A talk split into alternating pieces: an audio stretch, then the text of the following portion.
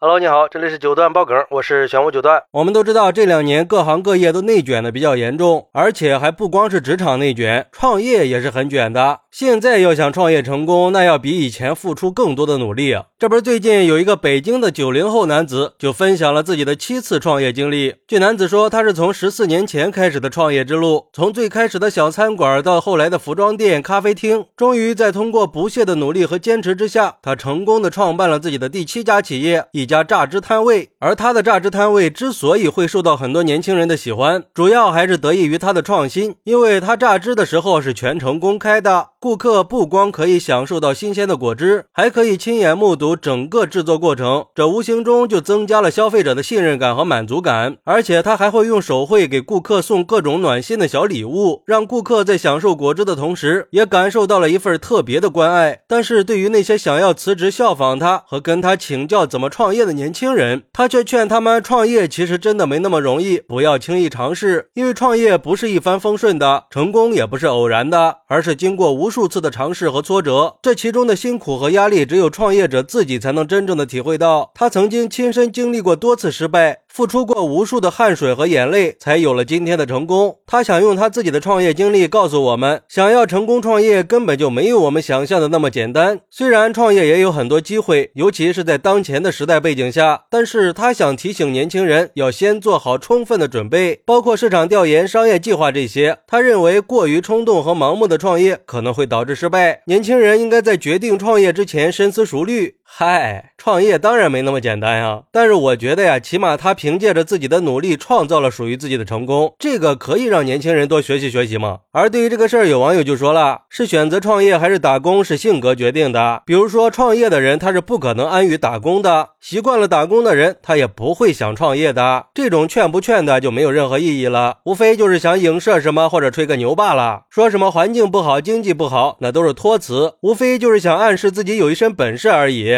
只是很不幸被那些大佬抢了先。可是创业如果只是复刻别人，那就不叫创业了，那就每个人都会干了。人家做麻辣烫，你也做麻辣烫；人家烤香肠，你也烤香肠，只是会比人家多写一张鸡汤卡片塞在外卖里，这能叫创业吗？创业应该是无中生有的，是别人没有趟过的路和模式，而你却开天辟地的打了个样出来。年轻人创业还是要学会白手起家，不能总想着干那些上亿的大生意，少一分都发挥不了自己的才能。不过也有网友认为，其实他说的别创业，不是因为创业难，而是因为很多人根本就想象不到外面的世界有多大多复杂。我们应该认识到自己的无知和局限，不要总想象自己如果能像某某某一样勇敢和坚韧就好了。要知道，创业并不是人生的全部，更重要的是找到自己的价值。只有这样，才能在面对困难和挫折的时候，坚持不懈地继续前行。但是我觉得呀，不管男子是在炫耀，还是真的在提醒创业过程的艰辛，我觉得对年轻人来说，要不要创业那是因人而异的，不能一概而论。那有的人他就适合创业呀，他们愿意去寻找自己内心深处的救赎，他们希望在艰难的经济里杀出一条血路，希望自己可以登上峰顶。对于这些人来说，我们应该给他们探索未知的勇气和信心，让他们可以勇敢的去面对挑战，不再害怕失败和挫折。毕竟，只有通过不断的尝试和探索，才能找到真正属于自己的路嘛。但是，也有的人他就不适合创业，他们喜欢稳定的生活。他们觉得只要有一个幸福的家庭，那生活就是多姿多彩的。这时候你再劝他们不要创业，那不等于没说吗？当然，那些选择创业的人也应该明确的认识到创业的风险，比如说有没有足够的资金支持呀？对这个行业的认知水平怎么样呢？万一创业失败以后，能不能最大限度的退出去呢？这些都是需要去认真考虑的。如果只是盲目的开始创业，那那就显得太轻率了。总之，就是年轻人的路有很多条，选择一条适合自己的就是最佳选择。好，那对于这个事儿，你有什么想说的呢？快来评论区分享一下吧！我在评论区等你。喜欢我的朋友可以点个订阅，加个关注，送个月票，也欢迎点赞、收藏和评论。我们下期再见，拜拜。